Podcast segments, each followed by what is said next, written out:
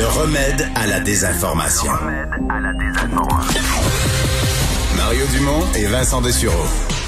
Cube Radio. Ah Vincent, dans les nouvelles, euh, ça se poursuit aux États-Unis, la ruée vers les stations d'essence. Ouais, et c'est vraiment une histoire euh, particulière qui, euh, qui augmente en gravité au fil des jours. C'est ça que ça augmente parce que t'as un problème d'approvisionnement, mais c'est que là, au fur et à mesure que les gens voient aux nouvelles que d'autres dans l'État voisin ou que d'autres manquent d'essence, ben il y, a une, il y a une ruée vers la ruée, puis la ruée crée la, la ruée crée la pénurie. Tout à fait. Euh, donc, vous rappelez, là, en fin de semaine, en fait, vendredi dernier, euh, une euh, des plus grandes compagnies a fait la, la, le principal réseau d'oléoducs dans l'est des États-Unis qui a dû être arrêté parce que la, la, compagnie, le Colonial Pipeline, a été euh, piraté avec un rançon logiciel, donc des systèmes bloqués qu'on débloque seulement avec une rançon. Ils ont perdu le contrôle de leur propre système informatique. Et par mesure de précaution, ils ont tout arrêté. C'est des, écoute, c'est des quantités, c'est des millions de barils euh, par jour de, de, de euh, bon produits pétroliers raffinés qui circulent euh, dans ces milliers de kilomètres de pipeline à la grandeur des États-Unis. Donc, on avait dit, je me souviens parce que j'en ai parlé à Salut Bonjour en fin de semaine dernière, puis on disait, la compagnie dit d'ici deux jours, ça devrait être réglé, il devrait pas avoir de coût à la pompe. Parce déjà lundi, il commençait à dire, ah, cette semaine, on devrait être bon pour le régler. C'est ça. On a ajouté des délais, ajouté des délais, de sorte qu'on est mercredi et c'est toujours pas réglé, de sorte que dans les derniers jours, on a vu euh, des stations-service manquer d'essence, qui a créé vraiment un mouvement euh, ben, d'inquiétude et de panique chez certains. Qui Hier, c'est en Georgie là, que ça avait commencé à paniquer dans le coin d'Atlanta. Entre autres parce que certains, on parle d'une douzaine d'États qui ont déclaré l'état d'urgence. Hier, il y a la Georgie qui l'avait déclaré. De sorte là, tu as ton État. Euh, aux nouvelles, on parle qu'il manque d'essence on déclare l'état d'urgence. Et là, tu dis parfait, moi je sors toutes les toutes les les, les, les pots maçons que j'ai dans la maison pour aller remplir ça d'essence au besoin. C'est un peu ce qui arrive, de sorte que plusieurs États, euh, bon, je vous parlais de la Floride, Georgie, la Caroline du Nord également, même Washington D.C., euh, plusieurs euh, stations-service sont sans essence, entre autres euh, Floride, Caroline du Nord, Georgie, à peu près sept stations sur 10 sont fermées plus d'essence. Euh, les autorités font ce qu'ils peuvent. Euh, aujourd'hui, en point de presse euh, à la Maison Blanche, on disait que Joe Biden faisait tout ce qu'il pouvait pour essayer de régler le dossier le plus rapidement possible. On tolère maintenant que les chauffeurs, le routiers de camions citernes puissent travailler plus longtemps. Alors, on a agrandi un peu la journée de travail pour qu'on puisse transporter l'essence par camion. Et là, la demande, c'est un peu ça le problème, c'est plus long, transporter l'essence et on a deux à trois fois la demande qu'en temps normal. Alors, on n'est vraiment pas capable de livrer la marchandise en grande partie parce que tout le monde panique. Alors que si euh, on laissait tout simplement... Si on utilisait juste l'essence dont on a besoin, ça serait pas, ça serait vivable. Il y en aurait quand même pour pas mal tout le monde. Donc une situation vraiment, vraiment particulière qui sonne l'alarme et plusieurs experts informatiques disent là, là, les rançons logiciels, euh, faut vraiment faire quelque chose pour stopper ça parce que après ça, ça va être quoi? Est-ce que ça va être le réseau électrique en plein hiver? Est-ce que ça va être des centrales nucléaires? Euh, ça commence à être très, très inquiétant, les grandes compagnies qui se font attaquer.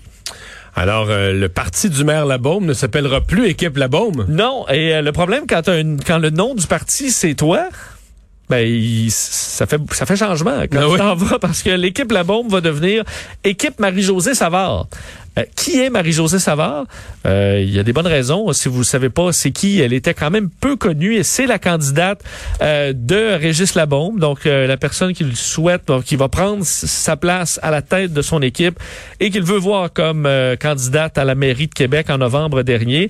Alors, il y avait point de presse aujourd'hui, Monsieur Labombe qui a vanté Marie-Josée Savard, qui, il faut dire, bon, est diplômée en psychologie à l'Université Laval, entrepreneur, a été franchisé, est sur le CA de plusieurs fondations était euh, donc vice-présidente du conseil. Euh, alors, l'expérience a été élue en 2009, si je me trompe pas. Monsieur Labombe vantait plusieurs de ses qualités, mais qui sont, alors qu'il la présente un peu comme la continuité, mais c'est une continuité... Ah, mais c'est pas la continuité dans le style. Peut-être la continuité dans la la philosophie d'action de son tramway et tout ça, mais dans le style, c'est radicalement différent. Oui. Et d'ailleurs, je vous fais entendre Régis Labombe et Marie-Josée Savard qui étaient émues, elle, de son côté, de cette annonce. Elle est dotée de qualités qui n'ont visiblement pas fait ma fortune. Et heureusement pour elle et heureusement pour tout le monde. Elle a l'écoute naturelle, le ton conciliant et elle est patiente. Exactement ce dont ont besoin nos concitoyens et concitoyennes en pandémie et au sortir de celle-ci. Monsieur le maire, vous et moi avons eu de nombreuses discussions depuis l'été passé Et aujourd'hui, je vais prendre une pause.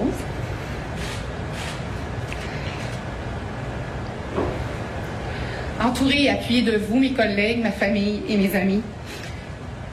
Ça n'a pas l'air de ça, mais je me sens d'attaque, OK? je me sens d'attaque et surtout bien épaulée. Bon, alors émotive quand Ouais. même euh, dans cette annonce, mais c'est ça. Là, il y a du trafic, il y a bien du monde à la mairie de Québec. Là. Ben oui, et c'est pour ça que je me dis euh, quand même c'est c'est euh, Cinq parties.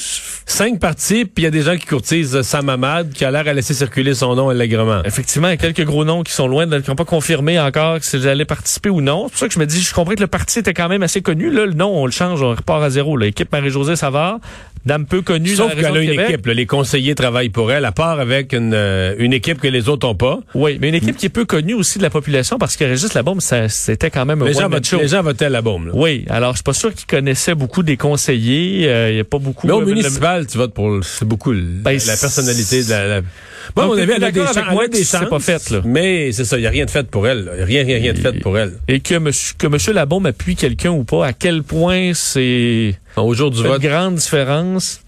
Elle devra faire ses preuves. Exactement, exactement. Si elle, mettons, sous-performe dans les débats puis tout ça, l'appui de la bombe, ça fera plus de différence. Puis même, même des fois, c'est plus, c'est, pas facile de succéder, tu à un maire aussi fort, aussi flamboyant, aussi, tu qui a fait une aussi grande époque là. Souvent, euh, le successeur euh, mord la poussière. Ça arrivait souvent, mais ça veut pas dire que ça va y arriver à elle. Je pense par contre, c'est habile de leur part de jouer un changement. Tant qu'à changer, le de changer de personnalité, changer de style, changer d'image complètement, ça, je pense que c'est bon. Ouais. D'ailleurs, un des adversaires qui était peut-être le plus fort à l'heure actuelle, M. Marchand, son slogan, c'était ça, là, tu sais, euh, nouveau, un nouveau ton, je pense. Ouais, ben là, euh, Mais là, c'est, son, slogan, son slogan est plus bon, là. non. En même temps, M. Labombe, c'est pas, euh, faut pas s'entourer de gens qui le critiquaient beaucoup non plus et qui étaient des forts Non. en gueule. Non. Alors, euh, bon, on a, on a qui fait partie de son équipe. La SAC qui a dévoilé le bilan routier. Oui, et un bilan euh, assez particulier, évidemment, c'est le bilan COVID, là, euh, le bilan 2020. euh, Avec de, bien moins de monde sur la route. Beaucoup moins de monde, surtout au mois de mars dernier, mars, avril, mai, là, lors du, du- disons, du grand confinement ou du Québec sur pause. Les accidents, le nombre de personnes accidentées en baisse de 30 là. C'est 10 000 personnes de moins accidentées au Québec, 31% moins de blessés légers, 12% moins de blessés graves. Par contre, une ombre, euh, l'ombre au tableau, là, les décès, 9 décès de plus par rapport à 2019, donc un bilan de 340 décès. Alors on comprend que les gens allaient, euh, alors qu'il n'y avait pas de voiture sur les routes, peut-être un peu plus vite ou respecter un peu moins les règles, parce qu'on se retrouve avec une augmentation des accidents euh, dus à la vitesse, augmentation aussi des morts dus au non-port de la ceinture, un bon, normalement là c'est 20-21 euh, on est passé à presque 35% des décès causés par le non, ou du moins des gens qui ne portaient élevé, pas leur ça, hein? ceinture. C'est très élevé, 35% Euh, On comprend que c'est des gens, dans bien des cas, qui seraient peut-être pas morts, qui auraient peut-être même été blessés à peine euh, légèrement lors d'un accident. Bon aussi au niveau des blessés euh, cyclistes, 75% de hausse. Il y avait beaucoup plus de cyclistes et euh, beaucoup moins de piétons blessés, moins 26. Il y avait beaucoup plus de piétons, mais moins de voitures pour les frapper. On Ouais. peut peut-être analyser ça comme ça. Alors un bilan en deux tons, disons, pour la SAQ. Un commerce ontarien qui a abusé d'un client âgé. Ouais, c'est vraiment une histoire spéciale euh, que ce qu'a vécu un Ontarien de 85 ans. C'est la CBC qui a sorti cette nouvelle-là dans les dernières heures. Un homme de 85 ans atteint d'Alzheimer se présente dans un se présente dans un magasin La Source à Toronto. là. Euh, la Source, c'est une chaîne bien connue, propriété de Bell Canada. L'ancien Radio Shack, là, qui est maintenant propriété de Bell. L'homme se présente là, veut acheter une télévision. OK? Se présente là, veut acheter une télé. Il est sorti avec un contrat de deux ans à Bell Téléfilm, un nouveau téléphone cellulaire avec un contrat de données, une garantie, un téléphone fixe, une tablette et un abonnement de deux ans à Internet haute vitesse. Et là, son fils s'est rendu compte de ça. Il dit, moi, mon père utilise pas Internet, non, il n'y a pas d'ordinateur. Il ne comprend pas c'est quoi Internet. Il a 85 ans, puis il a l'Alzheimer. Il a déjà un téléphone intelligent dont il se sert pas. Tout ce qu'il voulait, il, il, il, comprend pas comment ça fonctionne une tablette. Alors clairement, il, a a, été, abusé du il a monsieur. été floué par un employé du magasin. D'ailleurs, dans le reportage, certains employés disent qu'ils se font pousser euh, à euh, bon à faire des ventes. Euh, et le problème ne s'arrête pas là parce que le, le fils a voulu appeler euh, faire rembourser les achats par Bell, mais on lui a répondu que c'était pas possible après deux semaines parce que lui s'en est rendu compte en allant visiter son père que c'était pas possible de le rembourser. Alors Radio Canada a contacté Bell et là on a accepté de reprendre les objets Ben qu'on avait vendus au monsieur Miller C'est sûr, quand c'est rendu dans les médias, ils sont plus parlables. Ben là, c'est plus... sauf que ça s'arrête pas là parce que on a mis fin au contrat et compagnie. Mais ensuite, on l'a, euh, on l'a rappelé pour lui vendre des produits euh, de Bell parce qu'on n'avait pas mis une note à son dossier qui avait été euh, floué. Alors là, euh, ça commence à faire beaucoup d'histoires. Mais imaginez-vous la frustration pour un fils de voir que son père. Et Donc, il est parti d'acheter une télé. Rappelle-nous tout ce qu'on lui a. Bon, un contrat de deux ans à Bell Téléfibre. Un nouveau téléphone cellulaire avec données, tu connais le prix des téléphones Ouais, ouais, ouais, cellulaires. Euh, une garantie, évidemment les garanties prolongées. C'est toujours la cerise sur le Sunday. Un- C'est ce qui est plus payant pour les compagnies, les garanties prolongées. un téléphone fixe, je savais même pas si euh, une tablette, ça aussi on connaît le prix de ça, et un abonnement de deux ans à Internet haute vitesse, alors qu'ils n'utilisent pas, euh, utilisent pas Internet. Alors vraiment, vraiment, vraiment pas chic euh, que cette histoire.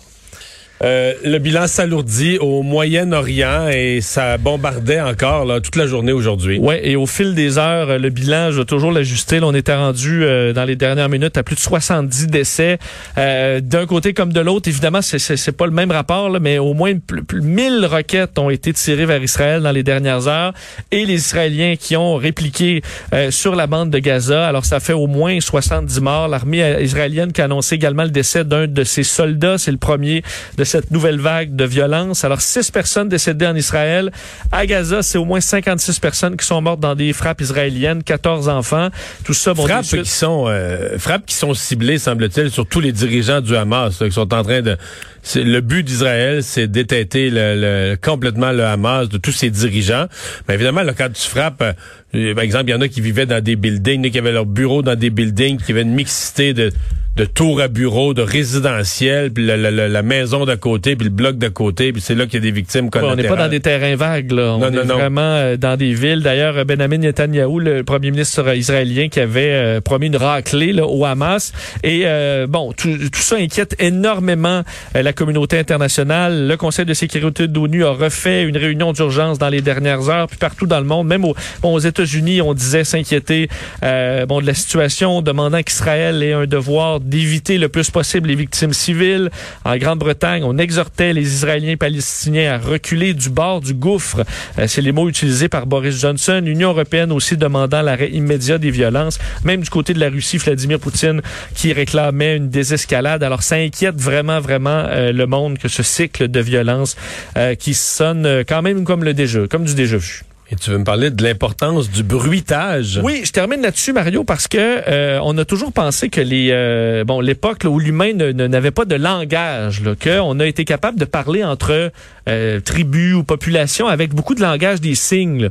Euh, mais pas nécessairement tant que ça, selon l'université de Birmingham, euh, qui avec des linguistes de Berlin ont fait un test avec euh, des groupes, fait 30 groupes qui parlent différentes langues, et incluant des dialectes comme des gens du Vanuatu, des gens provenant de la forêt amazonienne qui ont juste vraiment des dialectes uniques à eux.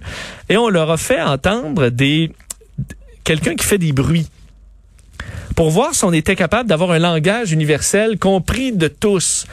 Euh, qui aurait pu prouver que c'était probablement ça, le pont entre l'humain primitif et l'humain avec un langage qui avait évidemment propulsé euh, notre, no- notre espèce euh, au devant des autres, disons. Et, euh, et ça fonctionne. La plupart des... Je vais te faire entendre quelques sons. La plupart de- des langues sont capables de deviner ce que c'est. OK? Je vais te faire entendre quelques bruits, puis tu essaies de faire l'exercice. OK. OK? Voilà. Je dirais qu'il- est fâché. C'est une menace. Là. Ben, ça, c'est un tigre. On comprend que si on est ici, il n'y a pas de tigre. là. Alors, disons, effectivement, un animal euh, menaçant. Ou un fauve. OK. Bon, écoute le prochain. Et ça, je dirais que c'est pour attirer. là. Ça, ce serait plus viens me voir ou tu sais pas, non? Non, c'est cou- couper. OK, c'est coupé. Couper quelque chose. OK? Je te dis, c'est pas Je sais parfait. même pas comment tu le fais avec ta bouche, ce bruit-là. Là. Moi non plus, mais là, c'est les, à l'époque, il y avait peut-être juste ça à faire. Mais j'avoue que là, de faire un signe de quelqu'un qui coupe, c'est peut-être plus simple. là. OK, je t'en fais entendre un autre. Hein, hein? Hein, hein? Là, on est plus dans la bonne humeur que le premier. Là. Oui, ça, ça la- veut la dire c'est bon. C'est bon, OK. OK. Ça, c'est universel. Tout le monde dit, ah, ça veut dire que c'est bon. OK, je vais faire entendre un autre. Ah, non, ce sera pas long, ça s'en vient. Hein, hein? Bon, c'est les... Là, C'est. Oh. Oh, ça, c'est. On n'aime pas, là. Ouais. J'aime- pas ça. Ça, c'est mauvais. Ah, OK. Celui-là est un peu plus douteux. Un petit bruit de bouche, là. C'est quoi? C'est quand t'aimes pas de la nourriture, non? Non, c'est de l'eau qui coule. Ah. OK? Alors, il y en a comme, il y en a plein comme ça, euh, hommes, femmes. Donc, on pense que les, les peuples qui se croisaient, par exemple, primitifs, qui se connaissaient pas, utilisaient ce genre de sons-là et qui sont universellement compris pour communiquer entre eux, c'est une façon facile, au, lan- au langage avec les mains, aurait été euh, ben, l'ancêtre du langage commun. Avant d'appeler un tigre un tigre, ben, c'est... Je fais une imitation sommaire et que ça a permis à notre à notre espèce de prospérer par la suite. tu nous renseignes, Vincent. Hein?